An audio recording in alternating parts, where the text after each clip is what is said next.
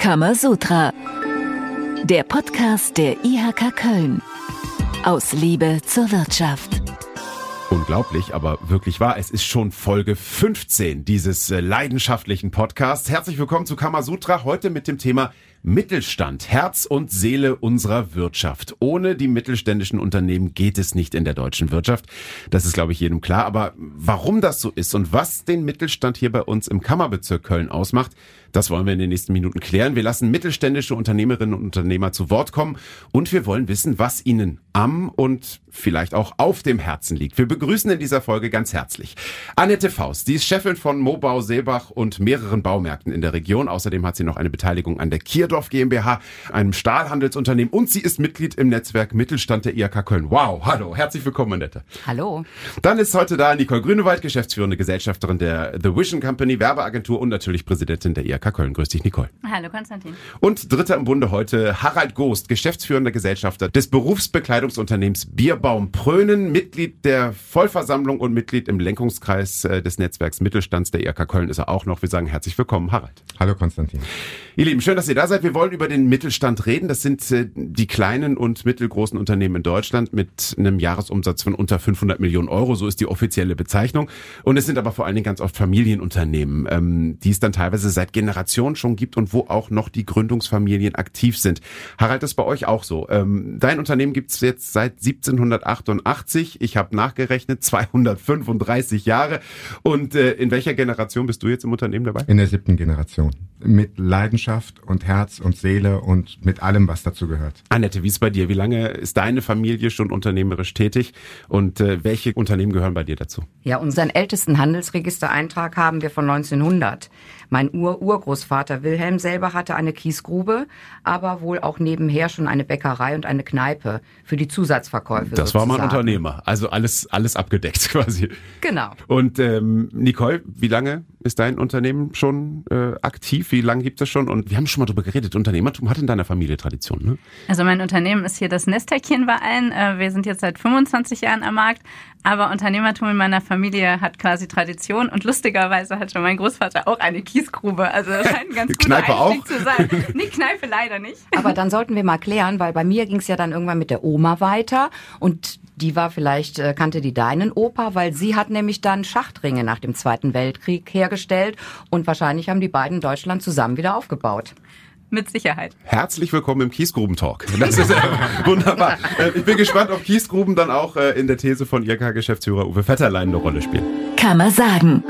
Unser Mittelstand ist das Rückgrat unserer Wirtschaft. Der Mittelstand übernimmt Verantwortung, denkt langfristig und setzt sich für den Standort ein. Okay, keine Kiesgrube bei Uwe dabei.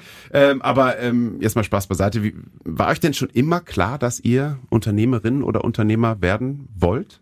Oder vielleicht müsst, weil das eben auch familienbedingt war? Ja, ich glaube, das mit dem Müssen, das ist so eine wichtige Frage. Also ich hatte für mich entschieden, ich will das nicht, obwohl ich das ingeheim doch, insgeheim doch wollte, auch wenn mir das noch gar nicht so klar war. Ich brauchte zu, zumindest erstmal die Freiheit, Nein zu sagen. Und dann war ich auch in anderen Unternehmen und dann mit 34 hatte ich die innere Freiheit, um Ja zu sagen und das ganz leidenschaftlich. Und 34 für ein Familienunternehmen ist schon relativ spät. Die meisten kommen früher. Und für mich war es wunderbar. So lange haben meine Eltern das weitergeführt und haben immer darauf vertraut, dass eines ihrer Kinder das machen. Ich muss allerdings dazu sagen, dass mein Bruder dann schon fünf Jahre im Unternehmen war, mein ältester Bruder, der dann mit meinem Vater dann noch dafür gesorgt hat, dass der Übergang und das Hineingleiten in das Familienunternehmen ganz weich vonstatten ging. Wie war es bei dir, Annette? Ich wollte auf keinen Fall Zementsäcke verkaufen im elterlichen Unternehmen, sondern eine Banklehre machen oder Lehrerin werden. Und dann hat mein Vater aber gesagt, das gibt es alles schon ausreichend, äh, mach doch so ein duales Studium an der Berufsakademie in Baden-Württemberg. Okay, na gut. Und danach bin ich dann auch in der Baumarktbranche gelandet, aber in den neuen Bundesländern. Und irgendwann habe ich dann die gelbe Telefonzelle aufgesucht 1994 und zu Hause mal angerufen und da hat mein Vater mir die Pistole auf die Brust gesetzt und hat gesagt, entweder kommst du jetzt oder du bleibst für immer in Leipzig. Und dann habe ich noch kurz nachgedacht und habe es dann getan und habe das jetzt äh, ja knapp 30 Jahre lang nicht bereut. Aber das ist ja schon interessant. Wir haben jetzt zweimal schon ähm, die Geschichte gehört. Nee, eigentlich nicht, weil dann irgendwie der familiäre Druck ist und irgendwann entscheidet man sich doch dafür. Äh, habt ihr eine Erklärung, warum es erst das Nein und aber vor allen Dingen auch, warum es dann auf jeden Fall auch das Ja war? Also ich glaube, das Nein ist eine ganz gesunde Entwicklung, weil man dann ja die ganzen Möglichkeiten sieht, die das Leben einem bietet. Die Frage wird nicht reduziert, mache ich es oder mache ich es nicht? Und ich glaube, das Nein ist erstmal kraftvoll. Bei mir war der Wendepunkt, ich habe dann in Spanien bei einem Verpackungsmaschinenhersteller gearbeitet und habe gesagt, so möchte ich nie arbeiten, so einen Chef möchte ich nie haben. Und dann war mir klar, was ich wollte, nämlich Freiheit und Gestaltungsmöglichkeiten. Und dann fiel mir das Familienunternehmen in Köln wieder ein und dann war der Schritt schnell gemacht. Nicole, bei dir war es kein Familienunternehmen, aber trotzdem dieses Unternehmerische äh, war immer in dir drin, hast du schon mal erzählt. Wann, wann hast du gespürt, okay, das ist das für mich? Äh, bei mir war es tatsächlich so, ich musste ja nicht Nein oder Ja sagen, weil es gab ja gar kein Unternehmen mehr, weil mein Großvater war ein toller Unternehmer, hatte aber zu dem Zeitpunkt schon alle Unternehmen gegen die Wand gefahren. Und äh, dann ähm, habe ich immer gedacht, ich möchte das besser machen. Und äh, bei mir war das so früh, äh, das mit Mitte 20 habe ich gesagt, ich möchte jetzt mein eigenes Unternehmen haben. Und äh, da da ja kein Familienunternehmen da war, musste ich ja selber eins gründen und das habe ich dann gemacht. Und das habe ich auch, ähm, wie Annette sagt, bis zum heutigen Tag keine Sekunde bereut. Jetzt haben wir von Harald gehört, sein Bruder war schon mit drin und dann war das ein sehr eleganter Einstieg für ihn. Ähm, Annette, gab es bei dir mit der Pistole auf der Brust irgendwie Stolpersteine, Schwierigkeiten am Anfang? Also zum einen war ja eben deine Frage, ähm, ob man das ähm, nicht gespürt hat. Ähm, ich habe dann in den neuen Bundesländern gemerkt, dass es Spaß macht, da Verantwortung zu übernehmen. Und ich vermute, dass meine Eltern schon vorher gemerkt haben, dass da etwas in mir schlummert, was äh, gut ist für das Unternehmertum. Aber natürlich war es dann am Anfang schon schwierig, denn Tochter vom Chef zu sein, hat das Ganze erstmal erschwert. Die Mitarbeiter sind dann anfangs oft an mir vorbei zu meinem Vater gegangen und dann hat er sie aber zu mir zurückgeschickt und wir haben unter vier Augen besprochen, wie ich jetzt die Situation dann entsprechend gut lösen könnte. Und wie hast du dir dann diese, diesen Respekt, diese Autorität geholt? Ja, Durchhaltevermögen, Resilienz und äh, versuchen dagegen anzukommen, dass in dieser männerdominierten Branche dass auch Frauen Stapler fahren können, dass auch Frauen verstehen, welche Unterschiede es bei Bohrmaschinen gibt, aber dass es gar nicht so wichtig ist, wie viele Modelle es gibt, sondern dass es auch darauf ankommt, dass man nicht 500 Stück am Lager haben muss. Also es gibt dann andere Qualitäten, die ich dann einbringen konnte. Wir haben eben von Uwe Vetterlein gehört, äh, er sagt, dass der Mittelstand ist das Rückgrat unserer Wirtschaft. Vielleicht könnt ihr das aus eurer Sicht nochmal ergänzen. Warum ist das so? Ja, ich habe so ein Bild im Kopf von Segelbooten. Ich bin als kleines Mädchen immer schon mitgesegelt und ich glaube, das hat mich auch ein bisschen geprägt, dass ich, äh, also ich sehe das Segelboot auch wie ein mittelständisches Unternehmen. Und da gibt es ganz viele auf dem Meer von. Und auf dem Segelboot machst du letztendlich alles. Du packst mit an, du bist mal der Steuermann oder die Steuerfrau, äh, du musst die Leinen werfen und äh, auf den Wind achten und es gibt Flauten und es gibt auch mal viel Wind. Und so denke ich, ist es auch äh, im Mittelstand insgesamt wir sind viele und wir sind gemeinsam stark. Und ich glaube, durch unsere Flexibilität und Verantwortungsbereitschaft können wir mehr erreichen als einzelne große Kreuzfahrtschiffe. Ja, wenn ich das ergänzen darf. Ich bin beruflich ganz viel in Frankreich, weil das nach Deutschland unser wichtigster Markt ist. Und da gibt es diese Familienunternehmen in der Form nicht. Da gibt es sehr viel mehr Konzerne. Und es ist so, dass auch ein Unternehmer, wenn er in meinem Alter ist, ich bin 54 Jahre alt, dann fangen die an, sich zu überlegen, dass sie das Unternehmen verkaufen müssen, weil die Erbschaftssteuer so hoch ist. Also, dass das Familienunternehmen über so viele Generationen geht, hat ja mit vielen zu tun. Aber auch, dass es möglich ist, Familienunternehmen überhaupt von Generation zu Generation weiterzugeben. Und das macht Deutschland einzigartig. Und was dann diese Familienunternehmen auszeichnet, das ist in unserem Unternehmen nicht anders. Man beschäftigt sich von Generation zu Generation mit demselben Thema. Wozu führt das? Zu Exzellenz weil man versucht, dasselbe Produkt, bei uns ist Berufsbekleidung, was ja zunächst ganz profan klingt, immer weiter zu verbessern. Und deswegen ist Deutschland mit seinem Biotop von Familienunternehmen fast einzigartig. Und zu diesen Familienunternehmen und zum Mittelstand, Annette hat gesagt, wir sind viele, hat uh, Uwe Vetterlein noch weitere Zahlen, Daten und Fakten. Kammerwissen. 99,4 Prozent aller deutschen Unternehmen sind mittelständische Unternehmen. Sie beschäftigen zwei Drittel aller Mitarbeitenden. Sie machen zwei Billionen Euro Umsatz. Sie bilden über 70 Prozent aller Azubis aus. Und 20 Prozent aller mittelständischen Unternehmen werden von Frauen geführt. Und das Schöne ist, jetzt haben wir hier wirklich direkt zwei Frauen in unserem Podcast. Was macht das mit euch, Nicole, Annette, wenn ihr da hört, nur jedes fünfte mittelständische Unternehmen wird von einer Frau geführt? Und wie ist das in euren Branchen? Also ich bin ja in der Werbebranche tätig und äh, da habe ich immer gedacht, es gibt gar keine Probleme mehr mit Frauen und Männern, äh, weil das ist da sehr gemischt. Äh, aber wenn man jetzt so eine Zahl hört, 20 Prozent, da sieht man, da ist noch Luft nach oben. Und äh, das hat auch oft äh, was damit zu tun, dass gerade früher in den Familienunternehmen dann immer der Sohn äh, das Unternehmen übernommen hat. Und oft, wenn es keine Söhne gab, lustigerweise, durfte dann auch mal eine Tochter ran oder dann auch mal die Ehefrau, wenn es dem Mann schlecht ging. Ähm, und das äh, ändert sich jetzt gerade. Es ändert sich meiner Meinung nach vielleicht ein bisschen zu langsam, aber wir sehen ja immer wieder, dass auch Frauen ganz hervorragend Unternehmen führen können. Und deshalb, ich würde mir wünschen, dass wir da bald so auf 50-50 kommen, also gerade auch in den tollen Familienunternehmen, die wir hier haben. Annette, in deiner Branche, Baumärkte, da wird 50-50 ein sehr hohes Ziel sein. 20 Prozent ist schon ein sehr hochgegriffenes Ziel. Und ähm, ja, wenn ich dann auf Branchenveranstaltungen gehe, dann äh, würde ich sagen, fünf Prozent Frauenanteil ist da eher äh, realistisch. Ähm, mir tut das mittlerweile gut. Ich habe lange Jahre so dagegen angekämpft, beweisen zu müssen, dass auch ich es kann. Und jetzt freue ich mich immer, die Kollegen zu treffen, weil die kennen mich und meine weiblichen Kolleginnen alle. Und äh, schön ist aber, dass wir bei dem geringen Frauenanteil aber wenigstens auch seit zwei Jahren eine Präsidentin haben, die den Baustoffhandelsverband führt. Du führst ein Familienunternehmen, aber du führst in Anführungsstrichen auch eine Familie. Also du hast Familienunternehmen und du hast Familie. Wie hast du das geschafft oder wie schaffst du das? Ja, ich persönlich hatte beide Omas als Unterstützung und auch Au pairs. Aber dieses Privileg haben ja die wenigsten Frauen. Zum einen kann sich nicht jede ihre Arbeitszeit so einteilen, wie es äh, mit den Kita-Öffnungszeiten zusammenpasst.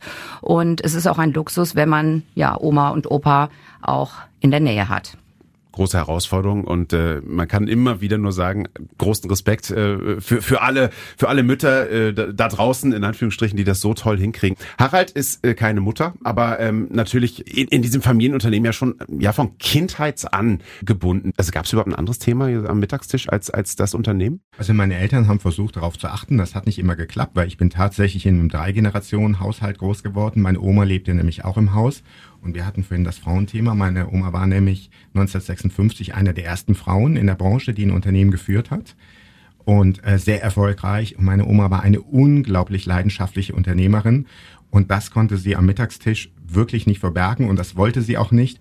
Und sie war für mich persönlich ein großes Vorbild und auch eine wichtige Inspiration. Die Omas sind immer wichtig, das kann man auf jeden Fall auch schon mal festhalten.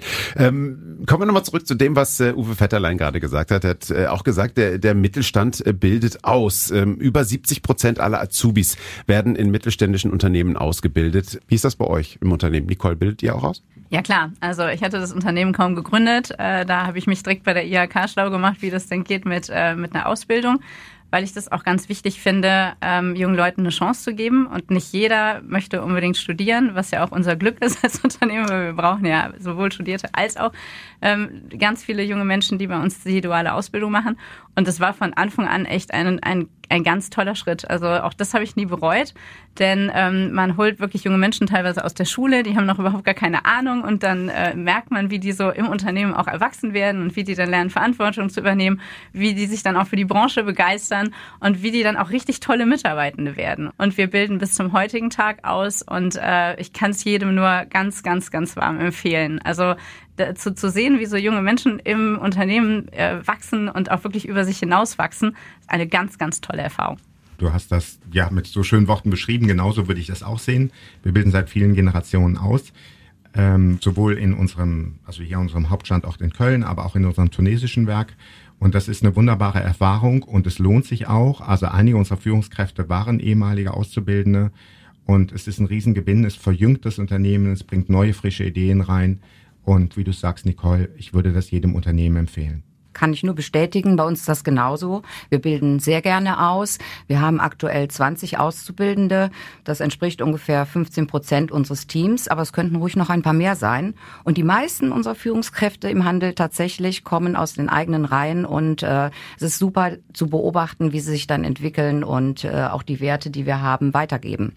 Ausbildung ein ganz, ganz wichtiges Thema, haben wir auch schon in einigen Folgen von Kamasutra drüber gesprochen. Ich habe es Anfang dieser Folge ja schon gesagt, wir wollen äh, darüber sprechen, was euch ähm, am Herzen, aber was euch auch auf dem Herzen liegt. Und das ist, das weiß ich auch, ja, die Unterstützung der Politik. Ich glaube, die, die könnte besser sein. Wie würdet ihr die aktuell beschreiben? Aus meiner persönlichen Sicht ist das so, dass mein großer Wunsch wäre, dass die Politik besser verstünde, dass vor dem Verteilen des Erwirtschaften steht und dass die Politik sich überlegt, wie man die Kräfte zum Erwirtschaften stärkt. Das fehlt sehr oft. Und das nächste ist, dass man, wenn man sich überlegt, wie kann man die Kräfte zum Erwirtschaften stärken, dann ist man sehr schnell bei der Regulierung. Und es gibt nach und nach werden so viele Regulierungspakete über die Unternehmen ausgeschüttet. Sorgfaltspflichtengesetz, DSGVO, um nur zwei Beispiele zu nennen, dass wirklich essentiell viel Zeit für das Kerngeschäft abgezogen wird. Und da ist meine Bitte an die Politik, das wirklich nochmal zu überprüfen und hier eine angebotsfreundlichere Politik zu machen wenn ich jetzt die Zahlen auch von Uwe nochmal sehe, ne, 99,4 Prozent äh, sind mittelständische Unternehmen, dann sollte man doch denken, dass die Politik eigentlich alles daran setzt, dass diese Unternehmen auch vernünftig wirtschaften können. Und wenn man sich die Regularien anguckt, von denen Harald gerade gesprochen hat, da ist fast wirklich das Gegenteil der Fall. Also ich unterstelle das keinem Politiker und keiner Politikerin, dass das irgendwie böser Wille ist. Aber man kann halt nicht alles regulieren. Und wir haben ganz, ganz tolle, gerade mittelständische Unternehmen. Die meisten Konzerne sind auch völlig in Ordnung. Und man fühlt sich wirklich teilweise gefesselt, weil weil man überhaupt nicht mehr weiß, was man darf und was man nicht darf. Und man muss doch einfach mal davon ausgehen, dass Unternehmen von, von Prinzip her nicht schlecht sind, sondern dass die eigentlich wirklich was Gutes wollen. Und wenn man dann halt schaut, wir haben so viele Probleme, wir wissen jetzt nicht, wo die Energie herkommt, wir haben ein ähm, Arbeitskräftemangelthema. Und da erwarten wir von der Politik wirklich richtig Unterstützung. Und da arbeiten wir ja auch als IHK äh, für, dass wir auch den äh, Politikerinnen und Politikern sagen, hier guck mal, wenn ihr das Gesetz macht, dann sind das und das die Auswirkungen. Oft schauen die uns dann mit großen Augen an und sagen, oh, das ist so schlimm ist, das wussten wir gar nicht, das haben wir auch gar nicht so gewollt.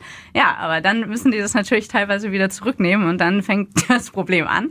Aber äh, wir brauchen gerade, wir mittelständischen Unternehmerinnen und Unternehmer, wir brauchen viel mehr Verständnis in der Politik für unsere Lage im Moment, weil wir sind gerade in einer relativ schwierigen Lage und äh, wir brauchen da Hilfe und nicht noch mehr äh, Gesetze und Verbote und Regularien. Das ist ganz, ganz wichtig. Ja, ein Beispiel aus meiner Branche ist ja auch das Drama im Wohnungsbau. Also vorletzte Woche war noch der Wohnungsbautag in Berlin und die Baumesse in München. Und trotzdem ist es sehr schwer, den Politikern zu vermitteln, dass es nicht darum geht, einseitige Lösungen, die nur mit Wärmepumpen funktionieren, äh, zuzulassen, sondern es muss einfach viel mehr getan werden. Wir brauchen äh, schnellere Genehmigungsverfahren Verfahren. Wir müssen schauen, dass es vielleicht auch Unterstützung gibt, damit der soziale Wohnungsbau auch wirklich vorankommt. Es ist ja aktuell so, dass uns 700.000 Wohneinheiten in Deutschland fehlen und das Ziel 400.000 im vergangenen Jahr zu schaffen ist ja auch wieder krass verfehlt worden. Und Wohnen ist ein Grundbedürfnis der Menschen, damit man auch ne, hier ein lebenswertes Umfeld hat und sich einbringen kann ist jetzt ein Beispiel, aber wo ich auch vermisse, dass die Politiker und Politikerinnen da mehr Verständnis für uns haben. Ich finde, das ist wieder ein krasses Beispiel, dass Politik nicht der bessere Unternehmer ist. Also hier wird wirklich in die unternehmerische Freiheit eingegriffen, hier wird in auch die Privathaushalte eingegriffen.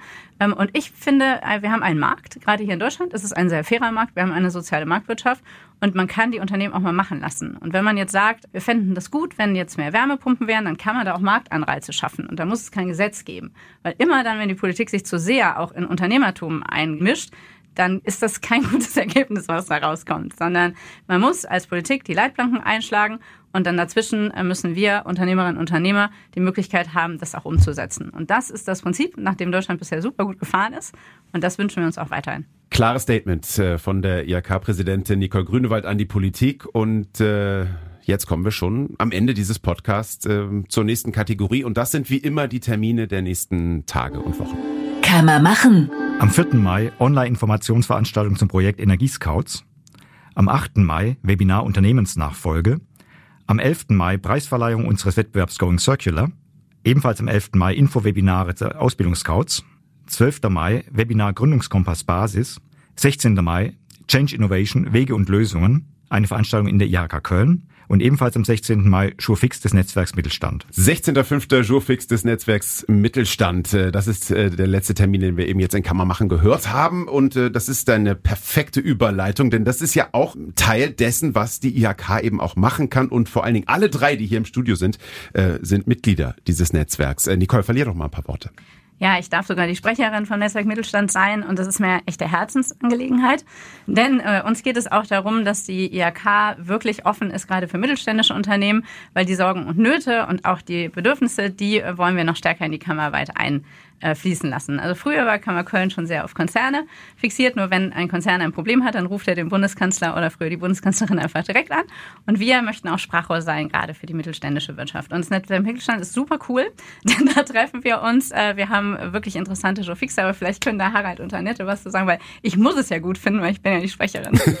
genau, dann würde ich das gerne ähm, abrunden. Also erstmal, der Mittelstand braucht eine starke Stimme. Deswegen muss er sich zusammenschließen. Deswegen müssen wir Austausch betreiben. Deswegen müssen wir im Dialog sein mit der Politik. Und dann gibt es noch etwas anderes. Das Networking ist in der Tat auch sehr wichtig.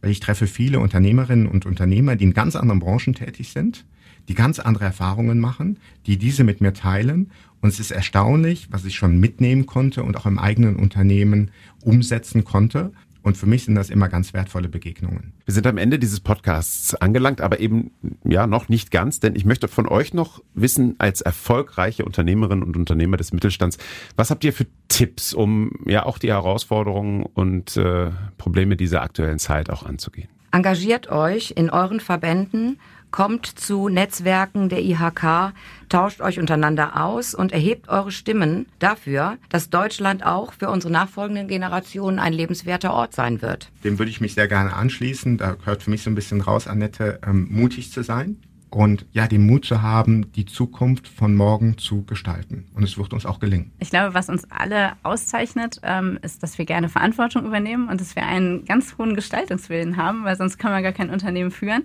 Das wünsche ich noch viel, viel mehr Menschen in diesem Land. Ähm, allen ähm, Nachfolgerinnen und Nachfolgern in den Unternehmen wünsche ich immer ein gutes Durchhaltevermögen, weil wenn ich mir das als Gründerin angucke, dann ist Gründen immer einfacher als Nachfolgen, ehrlich gesagt.